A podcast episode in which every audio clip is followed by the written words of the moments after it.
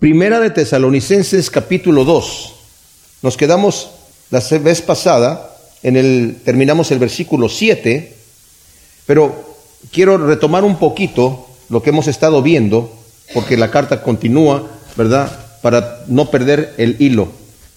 El apóstol Pablo, en esta carta, alguien dijo por ahí, si tú quieres conocer realmente a una persona, cómo es, qué es lo que siente, qué es lo que hay en su corazón, cómo reacciona, cómo piensa pues puedes pasar mucho tiempo con esa persona, pero aún así no tienes la seguridad de que vaya a abrir su corazón completamente a ti, ¿verdad? Y una de las mejores formas es conociendo su correspondencia, qué es lo que escribe, ¿verdad? ¿Qué es lo que le escriben y qué es lo que escribe, qué es lo que hay en su corazón? Y esto es lo que nosotros vemos aquí en las cartas del apóstol Pablo, nos damos cuenta de su corazón, ¿verdad?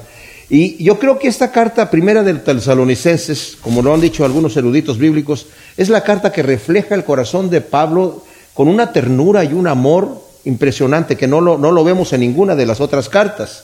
Y esta iglesia de a los tesalonicenses es una iglesia que estaba muy arraigada en el corazón de Pablo por los conflictos que pasaron. Como dijimos, Pablo eh, tuvo esta visión de ir a, a Macedonia a llevar el Evangelio, que fue eh, tremendo porque es el primer misionero que lleva el Evangelio a Europa.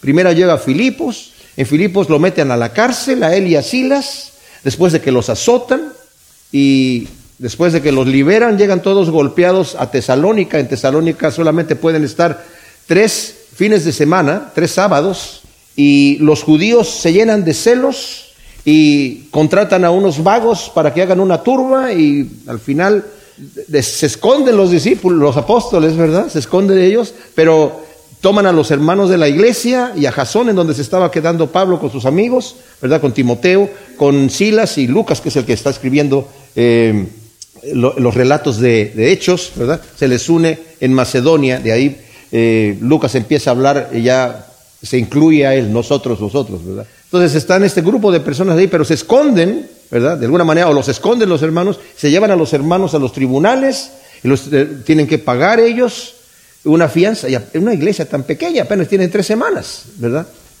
Y pues después empezaron también a sufrir ataques de los mismos conciudadanos, ¿verdad? Y ellos se van a Berea. Cuando saben los judíos que están en Berea, llevan a la misma, a los mismos vagos, ¿verdad? Para que hagan otro tumulto allá en Berea.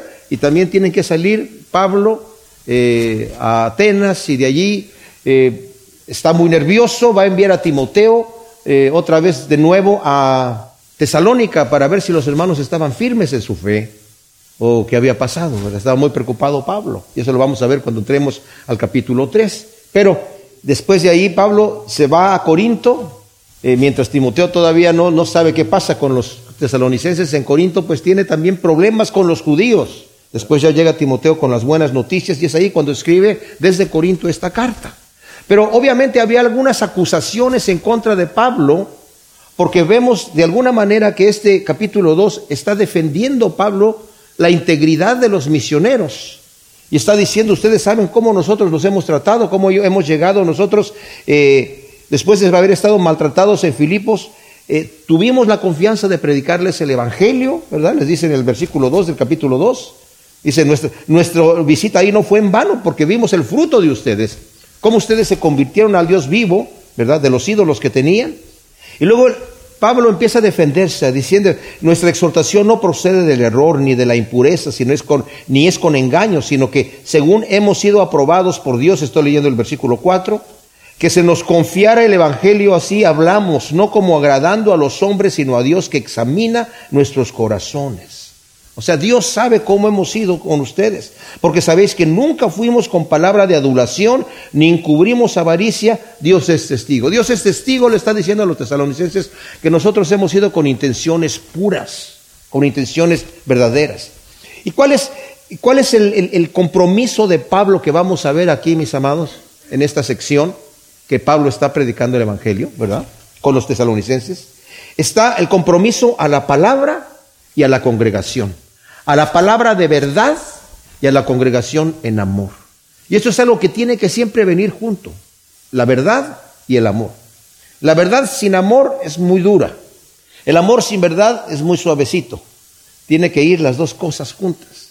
Y el apóstol Pablo, cuando vimos eh, eh, Efesios, ¿verdad? En el capítulo 4, versículo 15, dice, eh, bueno, desde el, desde el 14 dice, para que no seamos niños fluctuantes, zarandeados por las olas, llevados por la deriva, por todo viento de doctrina o por la astucia de hombres que emplean con maestría las artimañas del error. O sea, Pablo está diciendo, nosotros no somos esos, sino que hablando la verdad en amor, crezcamos en todas las cosas en aquel que es la cabeza, que es el Mesías. Entonces, ya una vez que Pablo ha estado diciendo, nosotros no hemos sido con, con esas artimañas, Dios conoce nuestros corazones, Dios es testigo, ¿verdad?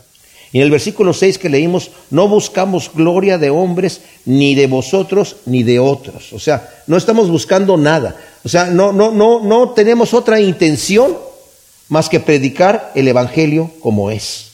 Vimos que la responsabilidad que tiene, porque está diciendo que Dios examina nuestros corazones en el versículo 4, es que tenemos una responsabilidad mayor a la que le podríamos dar cuentas a los hombres, que es Dios. Pero no por eso pensemos, ah, porque es Dios, yo no lo veo y, y no importa, pues Dios sabe cómo yo soy. Porque a veces pensamos, ¿verdad? Cuando vivimos una vida doble, cuando vivimos, hacemos cosas en secreto, pensamos que porque los demás ya no nos ven, pues Dios tampoco le debe de interesar mucho porque como que no reacciona mucho. Es más, Pablo les habla a los que condenan a los malvados y dice, y tú haces lo misma cosa, tú crees que escaparás del juicio de Dios, ¿qué crees que porque Dios no ha actuado en, en tu contra o no te ha castigado, o no te ha reprendido, no te ha pasado nada? Está probando tu condición. Si dice, en su longanimidad Dios te está dando oportunidad de que te arrepientas, pero si no te arrepientes, vas a tener que sufrir la ira de Dios. Entonces Pablo dice, tenemos una responsabilidad ante Dios. Nosotros no necesitamos adulación de nadie ni queremos quedar bien con ningún hombre. Eso no quiere decir, como dijimos la vez pasada, que el ministro de Dios, y en este caso estoy hablando yo de, Dios, de, yo, de, de pastor en la iglesia, no tengo que entregar cuentas. Mi vida tiene que ser transparente ante ustedes y tiene que ser transparente ante los líderes de la iglesia, que tienen autoridad de venir a decirme a mí si ven que algo está mal hecho, ¿verdad? Entonces, e, esa es la transparencia que el apóstol Pablo tenía. Y, me encanta por esto, porque Pablo no era el, de que, viajaba solo, ¿verdad? Hay muchos que les gusta, muchos ministros que les gusta viajar solos y uno nunca sabe lo que están haciendo. Yo no viajo si no viajo con mi esposa. Y, antes, eh, y cuando mi hijo vivía conmigo, cuando ella no podía ir, mi hijo me acompañaba. Pero no, en situaciones muy raras he tenido que viajar solo, no me gusta. Es un mal testimonio para poder ser transparentes. Y Pablo traía a sus compañeros consigo, no solamente para que le ayudaran en la obra, sino también porque era el método de los rabinos de andar con sus discípulos para que aprendieran de él.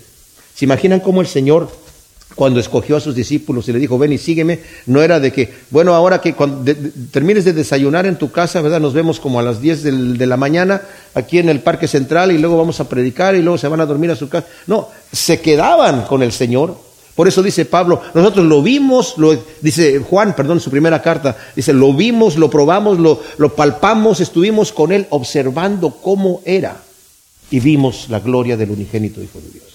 Entonces, Pablo está hablando de estas cosas y nos terminó diciendo, dice, pudiendo el versículo 7, que como mencioné en algunas de sus Biblias, esta parte primera del versículo 7 que aparece así aquí, algunos manuscritos la incluyen dentro del versículo 6, pero dice, pudiendo haber sido, eh, haber, haber hecho sentir nuestro peso como apóstoles del Mesías, o sea, pudimos ser una carga ya sea económica o de autoridad, porque somos apóstoles, ¿verdad? Eh, entre paréntesis, está incluyendo a todos los que están con él ahí, entre, ¿verdad? Como apóstoles, sino que fuimos tiernos en medio de vosotros como cuando la nodriza acaricia a sus propios hijos. Y presentamos la imagen de que la nodriza, por ser nodriza, tiene que tratar bien a los, a los niños a los cuales está amamantando, pero a los suyos los va a tratar con un cariño especial. Y este Pablo, que era un hombre, pues fuerte, rudo, ¿verdad? No, yo no, me, no me lo imagino muy, suavecito, porque para aguantar todas las palizas que le dieron, debe haber estado bastante fuerte, ¿verdad? Pero se está comparando con una nodriza, para mostrar el cariño, la ternura que tenía para con la gente. O sea, podemos imaginarnos a Pablo realmente no solo esas tres semanas que estuvo allí en Tesalónica, estaba ocupado, estaba trabajando noche y día, como lo va a decir más adelante el versículo 9 con un arduo trabajo y esfuerzo para predicar el Evangelio no solamente en palabra, sino con su ejemplo y con el cuidado que se, requería para cada persona. Por eso le dije yo, él estaba, ¿verdad? Tenía el compromiso de la verdad del Evangelio de verdad, pero además del amor. Y eso es lo que se despliega en esta carta, lo que nosotros podemos ver, el amor genuino de Pablo por la congregación. Ahora, quiero decir aquí una cosa, mis amados. Eh, cuando hablamos del amor, ¿cómo sabes tú si tu pastor te ama? Estaba yo escuchando de, eh, un, una, no sé si es un cómico o qué cosa es, es eh, Gary Chapman, que tiene una, parte de, su show que hace, es como que está la, la, esposa en una consejería y le dice, pues yo no creo que, que él me ama para nada. Y él le dice, pero ¿cómo estás loca? ¿Cómo que no te amo? Si yo te he traído flores todas las tardes, cada viernes en la tarde te traigo flores por los últimos 16 años. Sí, pero eso no me manifiesta tu amor, no me comunica tu amor. Bueno, dice, ok, dice él, yo creo que tú tampoco me amas, ella no me ama. Y le dice ella, pero estás loco, ¿cómo que no te amo? Si todos los, todos, todos los días te hago tu desayuno, me levanto temprano para hacerte tu desayuno antes de que te vayas a trabajar. Sí, pero eso no me comunica el amor. Entonces, este Gary Chapman decía, hay que hablar el mismo lenguaje para que se puedan comunicar los unos con los otros que, se aman, ¿verdad? Y esto lo digo por esto, porque hay personas que de repente, a mí me, pasó en cierta ocasión en un país que, había una persona que pensaba que, yo que no, la amaba porque no la invitaba a comer a mi casa, ¿verdad? Y, decía, bueno, si yo invito a, a, comer a mi casa a todos los de la congregación, ¿verdad? No tengo suficientes días de la semana para invitarlos a todos. Porque esa es la manera que ella sentía que era amada como pastor. Había un problema de comunicación. Yo les digo una cosa, el día que ustedes van a, el día que ustedes van a saber que yo no los amo, porque los amo con todo mi corazón, es el día que yo deje de estudiar la Biblia para venir a predicar aquí la palabra de Dios. Ese es el día que yo no los amo. Pero Pablo amaba. Y vamos a ver aquí que Pablo va a demostrar ese amor justamente con la predicación del Evangelio. Entonces dice aquí, los cuidamos como una nodriza, teniendo tanto afecto por vosotros que queríamos impartiros no solo el Evangelio de Dios, ahí está, sino también nuestras propias vidas, porque llegastes a seros muy amados. Ahora, este versículo, mis amados, muchas veces lo han tomado algunos expositores y se enfocan, oh, mira, lo que dice ahí, no solamente hemos compartido o impartido el Evangelio, sino también nuestras propias vidas. Y se van por la cosa de las propias vidas. Hay que impartir la propia vida. Y dan por sentado que el Evangelio ya se está compartiendo. Pero aquí la importancia no tanto está en compartir las propias vidas, sino en compartir el Evangelio. Eso es lo que es especial para los tesalonicenses. O sea, Pablo tiene esta, ha llegado a serles muy queridos, ¿verdad? Y demuestra ese carácter de amor y ternura con el, contraste de la idea errónea de que Pablo no los amaba, o que algunas personas tienen acerca de Pablo que lo consideran como una persona muy dura, porque de repente en sus cartas pues sí es fuerte, ¿verdad? Por cuanto tiene que serlo. Pero él, en, presencia él mismo dice, es tierno con la gente, ¿verdad? Y ese gran afecto de Pablo, como dije yo, es en compartir el Evangelio, porque el Evangelio, mis amados, es la prioridad número uno. ¿Qué es el Evangelio? La buena nueva de salvación, la palabra de Dios. Y Pablo decía, nuestro amor hacia ustedes como una nodriza que cuida a sus hijos es compartirles lo que viene de parte de Dios para ustedes, que es lo que realmente es la vida que nosotros necesitamos, mis amados. A veces eh, puede ser que en algunas congregaciones se desvíen, y como platiqué la vez pasada, a querer complacer a la gente a predicar lo que las personas quieren escuchar. Esas iglesias tienen mucho éxito, porque si la persona viene a sentarse aquí para escuchar algo y el, el que está predicando ya sabe que lo, qué es lo que tiene que decir para agradar a sus oyentes, pues va a caer muy bien, se va a llenar la iglesia.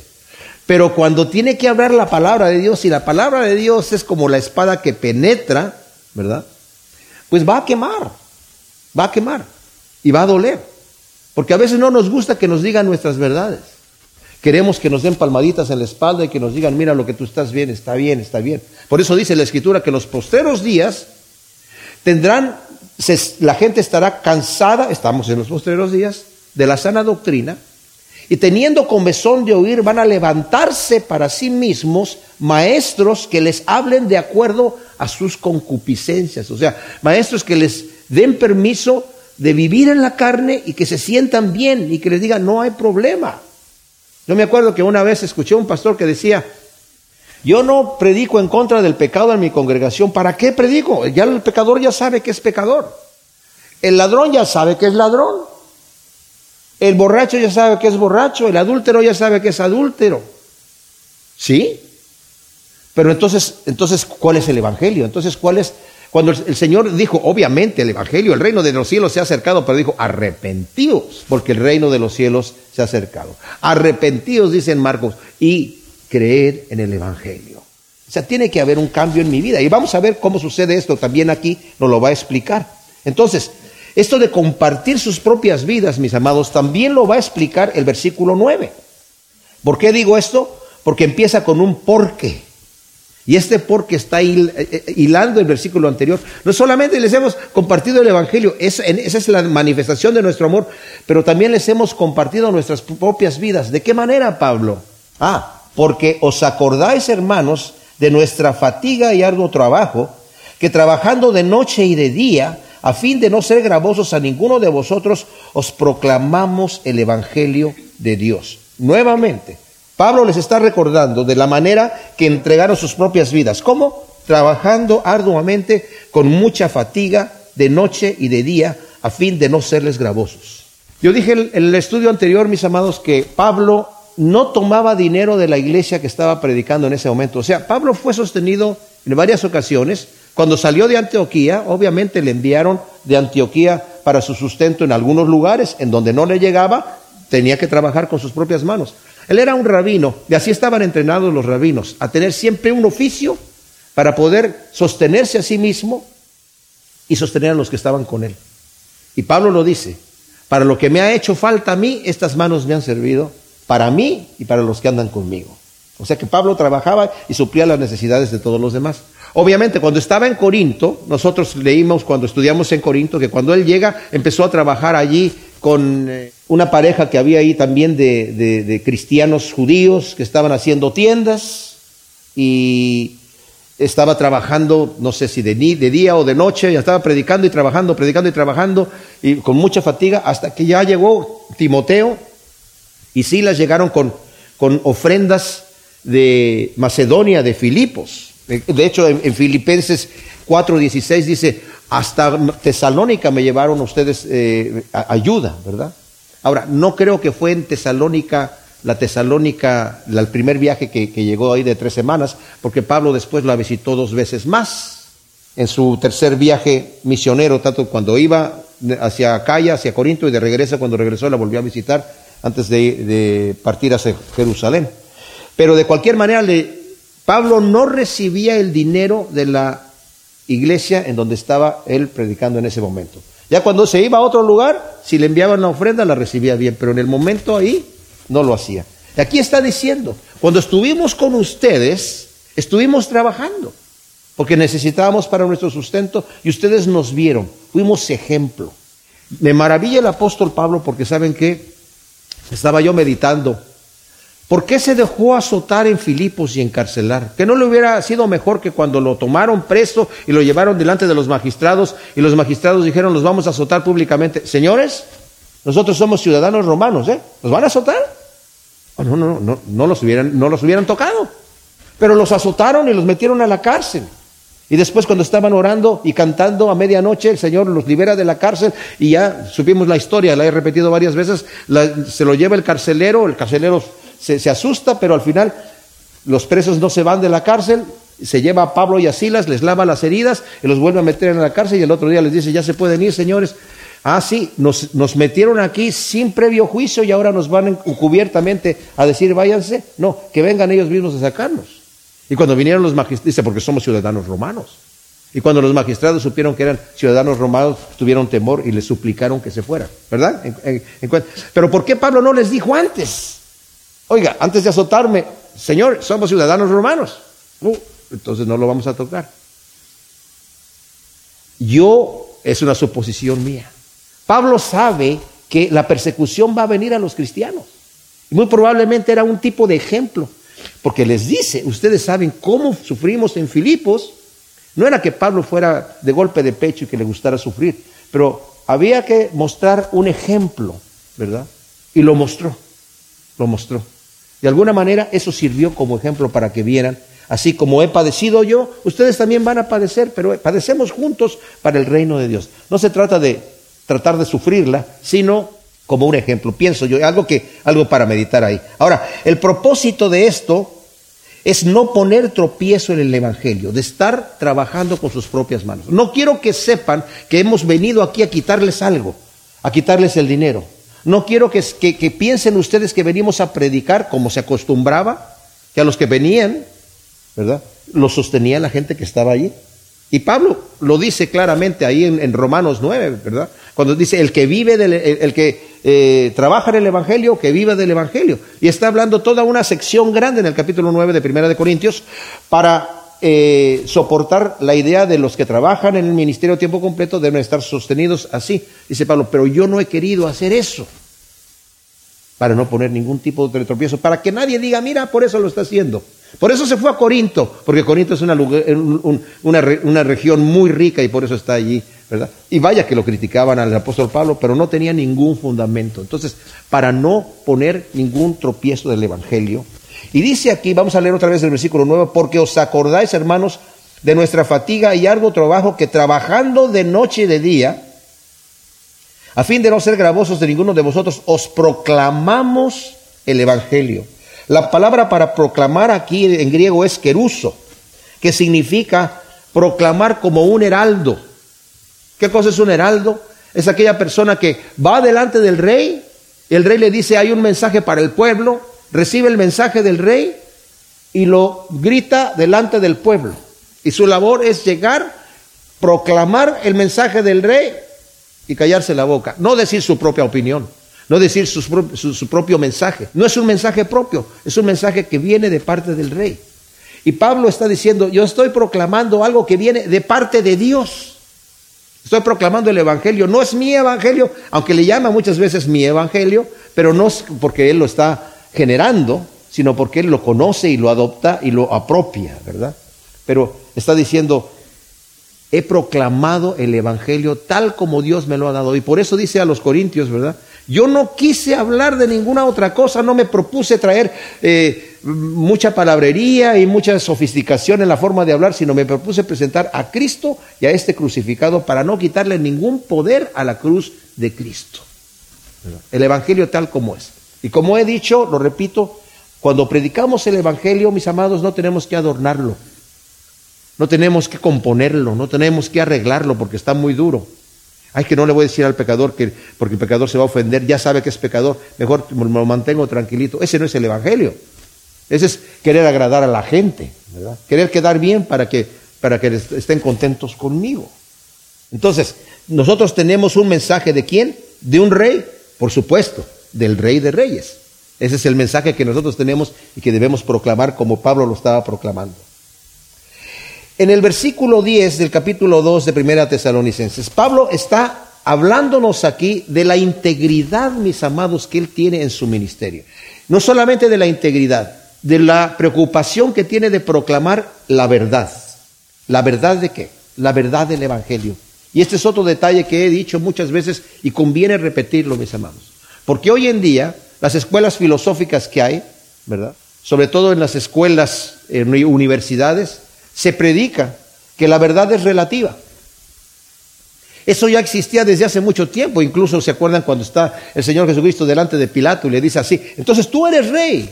el Señor le dice, para eso he nacido y para eso he venido, para dar testimonio de la verdad. Y todo es el, el que es de la verdad, me escucha. Y Pilato le dice, ¿y qué es la verdad? ¿Por qué le dice eso? Porque ya en, ese entonces los filósofos estaban hablando de que la verdad es relativa.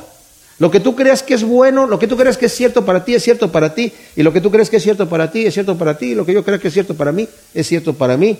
Y la verdad es mi verdad, es lo que es.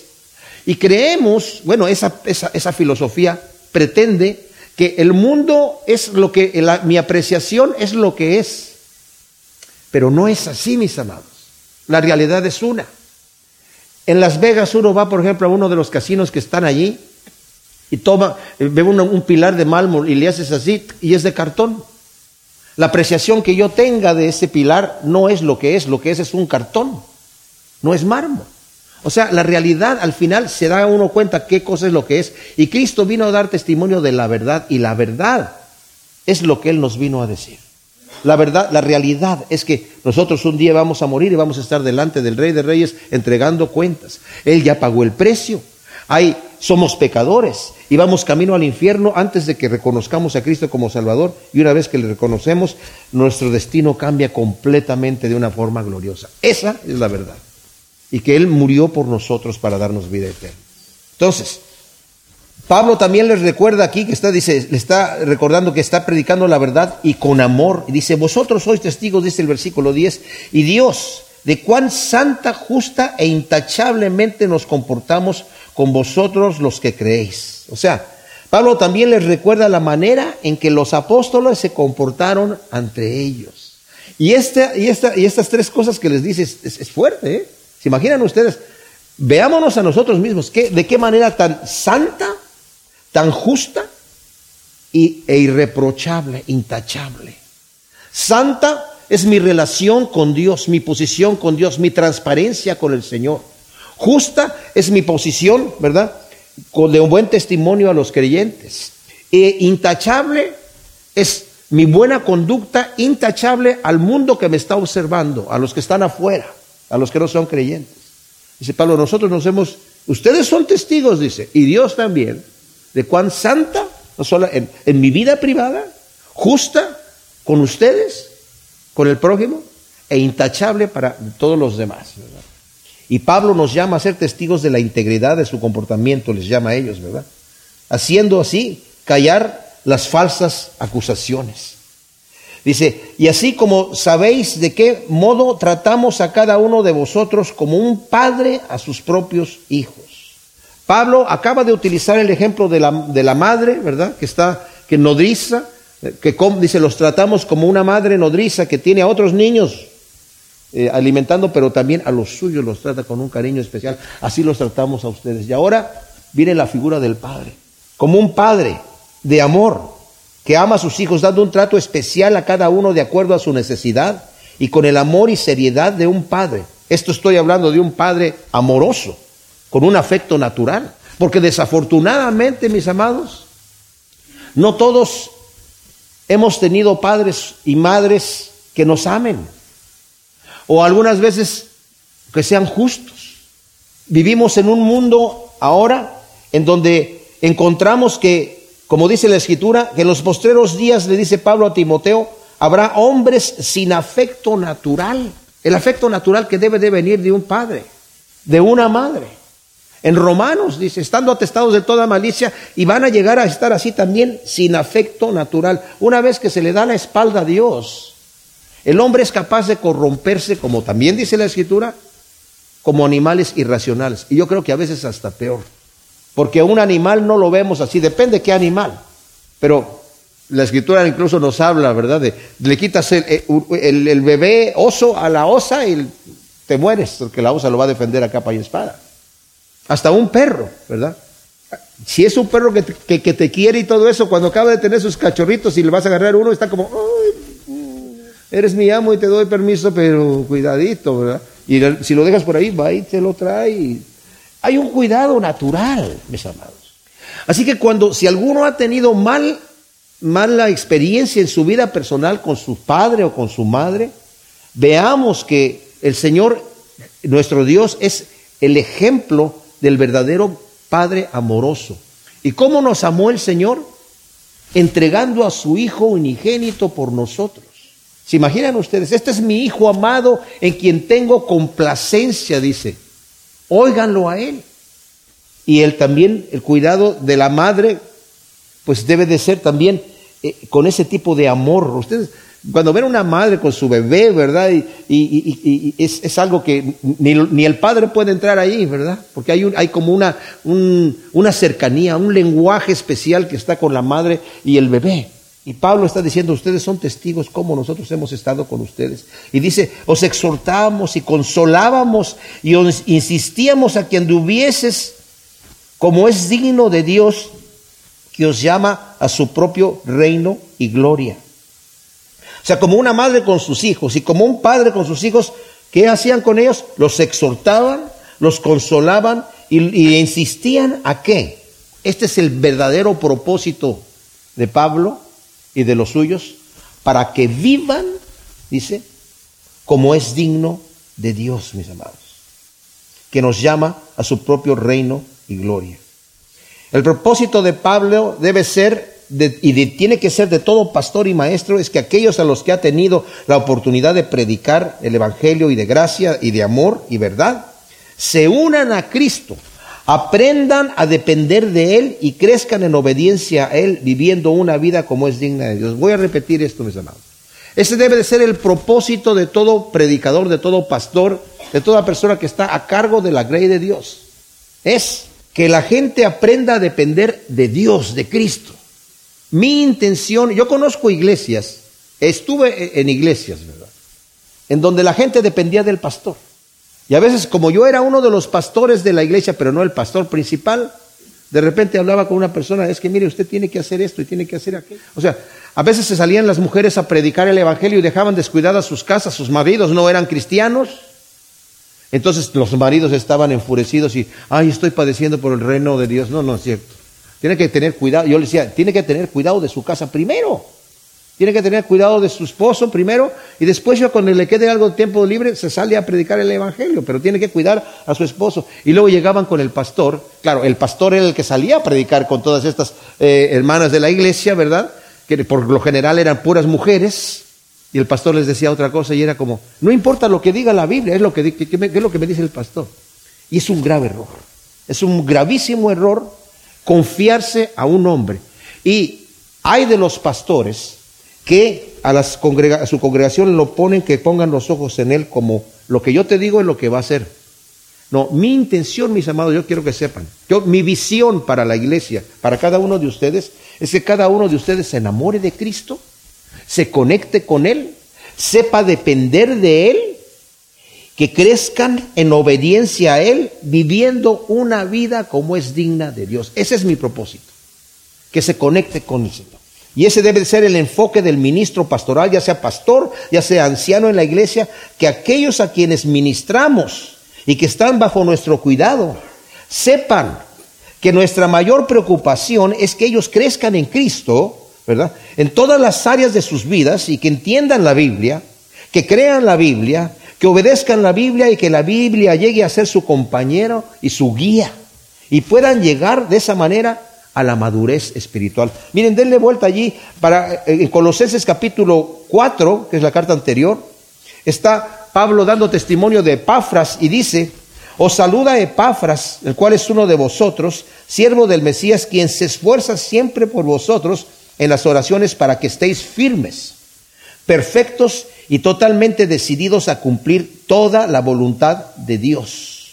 Porque doy testimonio de él de que tiene mucha aflicción por vosotros y por los de la Odisea y por los de Ireápolis. Qué testimonio tan tremendo. ¿Cuál debe ser nuestra oración? La oración de Páfras. Cuando oramos los unos por los otros, ¿verdad? Que cada una, que estemos orando por mi hermano o mi hermana en la fe, que esté firme, perfecto y totalmente decidido a cumplir toda la voluntad de Dios. Qué cosa tan hermosa. Ese debe de ser lo que hay en el corazón de cualquier líder en la iglesia y de cualquier pastor en su congregación también. Ahora, de la conducta de los misioneros al comportamiento de los tesalonicenses, ¿verdad? Vamos a pasar aquí. Eh, de, esto, la manera en la que ellos ahora deben recibir la predicación del Evangelio. Y en el versículo 13 les dice, y por esto damos gracias sin cesar a Dios, porque habiendo recibido de nosotros la palabra del mensaje de Dios, la aceptasteis no como palabra de hombres, sino tal como es en verdad palabra de Dios que obra también en vosotros que creéis. Ahora Pablo da gracias a Dios por la manera que los tesalonicenses recibieron la palabra de Dios. Y dice, no la recibieron como palabra nuestra, sino como lo que en verdad es la palabra de Dios. Esto es importante, mis amados, porque aquí vamos a ver cómo el Señor trabaja en nuestros corazones, cómo nos va a dar crecimiento espiritual, cómo empieza a transformar nuestras propias vidas. Fíjense en las preposiciones que utiliza en este versículo 13. Dice, la primera, de nosotros, de Dios, en vosotros. O sea, esto es la palabra que recibieron de nosotros y que es en verdad palabra y el mensaje de Dios y que obra también en vosotros. O sea, viene de nosotros, pero viene de Dios y trabaja en ustedes. Eso es tremendo. Dice Leon Morris, que es un tremendo comentarista de la escritura, dice, Pablo podía predicar con toda certeza y poder porque tenía la profunda convicción que lo que decía no era inventado de hombres, sino que era en verdad la palabra de Dios. La iglesia de Dios no puede existir sin esta convicción.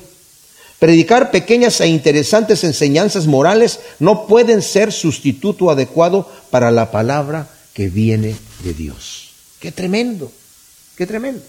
O sea, Pablo estaba convencido, y yo estoy convencido de que los apóstoles sabían que lo que estaban escribiendo era directamente de Dios y que era palabra de Dios como nosotros la tenemos en la escritura, que es la palabra de Dios, pero tenemos aquí las doctrinas de los apóstoles, pero esas doctrinas de los apóstoles son palabra de Dios y ellos lo sabían. Por eso Pablo se atreve a decir, y que esta carta la lean allá también, y ustedes léanse la de allá para acá también, porque el Señor le estaba dando, él sabía que era un canal, y que en ese momento el Señor le estaba dando algo especial para ponerlo, y que era palabra de Dios. Eso solamente pasó una sola vez en aquella ocasión con los apóstoles. Una vez que ya está dado el fundamento, se termina ese tipo de revelación de esa manera, ¿verdad? Ya no hay nada que añadir. Se termina el Apocalipsis diciendo el que le quite, Dios le va a quitar su nombre del libro de la vida y el que le añada, Dios le va a añadir las plagas. O sea, hay un grave peligro en querer añadir o querer quitarle a la palabra de Dios. Pero ellos sabían que era palabra de Dios. Y cuando Pablo está predicando el Evangelio, está predicando, lo que el mayor argumento que él tenía era que Cristo era el Mesías, el verdadero Mesías. Y los judíos lo atacaban por eso. Pero también sabía Pablo que el mensaje que él tenía, como todas las enseñanzas apostólicas que vemos aquí en las Escrituras, tremendas, eran palabra de Dios. Y que iban a producir. Por eso dice, es de nosotros, pero viene de Dios, de parte de Dios, y obra en ustedes hace un trabajo esa palabra en el corazón. No solamente nos limpia como el Señor les dijo a sus discípulos, ustedes ya están limpios por la palabra. Cuando le va a lavar los pies a Pedro y Pedro le dice, no, no tú me vas a lavar los pies jamás. Si no te lavo no tienes parte conmigo en, en mi reino, entonces lávame todo el cuerpo. No, no, dice, ya ustedes están limpios por la palabra que yo he enviado, la palabra que ha venido de Dios. Pero la palabra también nos nutre, nos transforma. Mis amados, no hay sustituto a leer la escritura a entenderla, a conocerla, a memorizarla, a creerla y a obedecerla. No hay sustituto a eso. Y en el poder de Dios vamos a poder hacer esto. Entonces, aunque no ejercitamos el ministerio de los apóstoles, como dije, estas verdades están escritas en lo que es la palabra de Dios. El deber del maestro de la Biblia es traer la palabra que viene de Dios, que no es de nosotros, y empieza a obrar en nosotros y Nada menos que esto debemos esperar y anticipar, a la vez que estamos observando nuestro andar, que tiene que ser como es digno de Dios. Santiago 1.22 eh, dice, no seas solamente oidor, sino hacedor de la palabra de Dios. No te engañes a ti mismo, ¿verdad?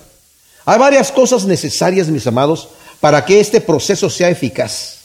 Dos que son evidentes y deben ser destacadas son, fíjense bien lo que voy a decir, mis amados. Estas dos cosas son importantes para que esto sea eficiente en nuestra congregación y en cualquier congregación. Uno, la absoluta necesidad de una expectante congregación de oración. ¿Qué quiero decir con esto? Cuando la iglesia ora, que la persona que se para en ese púlpito, que la persona que abre la boca para predicar, traiga lo que es en verdad palabra de Dios. Y yo vengo a la iglesia y voy a escuchar palabra de Dios. Y yo he estado orando, Señor, unge al que va a hablar al predicador que va a traer la palabra para que sea palabra tuya. Y vengo con la expectativa de recibir palabra de Dios. Y no vengo con la expectativa de a ver si me mueven o me hacen sentir bonito o, a ver qué pasó, ¿verdad? O si está bonito el show o no está bonito el show. vengo con la expectativa de que Dios me va a hablar. Esa es una. Y la otra, que la absoluta necesidad que el que está en la posición de predicar se asegure de que la palabra que proclama viene en verdad de Dios, viene de la escritura, que viene de la palabra de Dios y no son invenciones propias y no son pensamientos propios. Qué tristes congregaciones, ¿verdad? Que llega uno y yo lo siento por la, por la congregación, que se paran a escuchar historias, sueños, eh, acontecimientos de, logros que el, pastor hizo o que cree o revelaciones raras que de repente tiene, ¿verdad? Sin que sean palabra de Dios. Yo les digo una cosa, en la manera que nosotros estudiamos la Biblia, mis amados, capítulo por capítulo y versículo por versículo, ustedes son jueces de lo que están escuchando. Y ustedes pueden de repente decir, mm, no, aquí, aquí Alejandro sí, se fue por un lado, por la tangente, ¿verdad? Creo que dos neuronas le fallaron ahí, ¿verdad? Pero Ustedes son eh, jueces de lo que está sucediendo aquí, ¿verdad? Entonces, eh, por el contrario, como dije, cuando eso sucede en las congregaciones donde no se habla la palabra de Dios, cuando el pastor no cree que la palabra, que la Biblia es la palabra de Dios infalible, no la va a predicar como tal y la congregación no va a estar expectante de recibir palabra de Dios, porque el pastor no cree que es la palabra de Dios. Y hay así de iglesias que son así, ¿verdad? O que esto está bien y esto está mal y esto sí, esto no, y esto sí, esto no, de acuerdo a como yo quiero, ¿verdad? Ahora, el producto de esto, como dije, de, este proceso, este proceso tiene un producto, es el poder transformador de la palabra de Dios que se manifiesta en las vidas de los creyentes. Y este fruto es el que debemos esperar en nuestras vidas, justamente como lo dije en Santiago. ¿verdad? No seas oidor olvidadizo, sino solo ser hacedor. Y el Señor lo dijo en Mateo 7. El que escucha mis palabras y las hace, lo compararé al que funda su casa sobre la roca. Vienen ríos, vienen vientos, vienen tempestades, vienen situaciones terribles en la vida, tragedias, y se mantiene firme. Pero aquel que escucha mis palabras y no las pone por obra, lo compararé a aquel que edifica su casa sobre la arena y cuando vienen la sacudida, se cae la casa. ¿Qué digo con esto también, mis amados? Que venir a la iglesia y estar escuchando la palabra de Dios, el mensaje del Evangelio, que me pega, que me convence de pecado, pero no me arrepiento, me hace más daño que no haber venido a la iglesia. Porque ser oidor olvidadizo es peor que no oír nada. Porque nos acostumbramos. A veces pensamos ya porque me sé la Biblia, ya porque me sé el, el capítulo, porque me aprendí los textos, porque entendí todas estas situaciones, es todo está bien en mi mente, todo está bien en mi vida. Me leí cinco capítulos hoy y me pasé media hora orando al Señor. Ya, ya, pero ¿cómo viviste el día? ¿Cómo andas caminando? ¿Andas produciendo los frutos del Espíritu Santo o andas tropezando? Bueno, y dice aquí, versículo 14, porque vosotros habéis Hermanos, llegasteis a ser imitadores de las iglesias de Dios en Jesús el Mesías que están en Judea, pues también vosotros padecisteis las mismas cosas a manos de vuestros propios compatriotas, como también ellos de los judíos. O sea, fueron imitadores de las iglesias en Judea. Entre paréntesis, vale la pena preguntar, si alguien viene de otra iglesia aquí, ¿qué va a imitar de nosotros? ¿Qué va a encontrar ahí que sea digno de imitar? Ojalá que no sea discordias y juicios y quejas y todo eso, ¿verdad? Ojalá que sea armonía, crecimiento, el deseo de, predicar, el deseo de, evangelizar, el deseo de, amarnos todavía más los unos a los otros, ¿verdad? Ellos padecieron persecución como los judíos en Judea, ¿verdad? Y también se mantuvieron firmes con gozo en el Espíritu, como nos lo dice en el versículo 6, en donde dice el capítulo 1, vosotros llegasteis a ser imitadores nuestros y del Señor, habiendo recibido la palabra en mucha aflicción con gozo del Espíritu Santo. A cada lugar, mis amados, que el Evangelio ha llegado, ha sido causa de persecución. Aquí en Estados Unidos no mucho, ¿verdad? Pero casi en cada lugar ha sido causa de persecución. Luego el versículo 15 dice, los cuales, está hablando de los judíos, ¿verdad? No solo dieron muerte al Señor Jesús y a los profetas, sino que a nosotros nos expulsaron y no agradan a Dios y se oponen a todos los hombres, prohibiéndoles hablar a los gentiles para que sean salvos, de manera que siempre colman la medida de sus pecados hasta que les sobrevino la ira hasta el extremo. Ya Pablo había mencionado la persecución que sufren los creyentes en Tesalónica, ¿verdad? Como los judíos en Judea. Y ahora se enfoca en los judíos que son los perseguidores. Dice, le dieron primeramente muerte al Señor Jesús. Los romanos entendemos que fueron los que lo crucificaron. Y en realidad lo que crucificó a Cristo en la cruz fueron nuestros pecados. Pablo entendía eso, pero los judíos fueron los que iniciadores, incitadores de la muerte del Señor Jesús.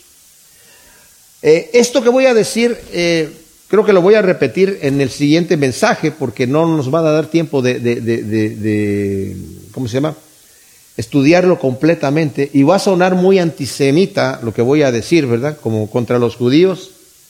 Pero solamente quiero decir esto, cuando el Señor estaba, eh, lo estaba presentando, ¿verdad? en Pilato, delante del pueblo. Eso lo vemos ahí en Mateo 27, del 24 al 25. Que quería soltar a Barrabás y dijo, no, no, quería, quería, soltar a Jesús. Dice, no, queremos a Barrabás. Dice, pero, pero y, y, yo me declaro, dice entonces, ustedes son los que lo quieren matar. Ustedes son los que lo quieren matar, ustedes lo quieren ver muerto. Este hombre es inocente y yo he tratado de liberarlo y es inocente. Así que, por lo tanto, yo me voy a lavar las manos de esto y ustedes, ustedes son los culpables. Y ellos saben qué dijeron. No, pudieron haber dicho, no, nosotros no somos los únicos culpables, tú también eres culpable. Pudieron haber dicho cualquier cosa. ¿Saben qué dijeron? Que su sangre sea sobre nosotros y sobre nuestros hijos. Nada más voy a decir una cosa. Sin querer ser muy antisemita, lo que pidieron lo recibieron. No hay manera de explicar dos mil años de la historia judía todas las persecuciones que han tenido por causa de esta situación. Lo vamos a, hablar un poquito más a fondo en la siguiente vez, pero solamente lo digo porque eh, sí han perseguido y continúan persiguiendo, los que son enemigos de Dios continúan persiguiendo al pueblo de Dios y el mensaje del Evangelio de gracia. Y dice aquí, Pablo dice, no solamente están impidiendo, ellos no quieren entrar, pero están impidiendo que los gentiles reciban el Evangelio. Están colmando hasta el fondo todo la ira que les va a venir. Como dije, estos últimos tres versículos los vamos a revisar la próxima vez. Gracias, Señor, te damos. En el nombre de Cristo Jesús por tu palabra, te pedimos que siembres esta semilla en nuestros corazones para que produzca su fruto al ciento por uno en el nombre de Cristo Jesús. Amén.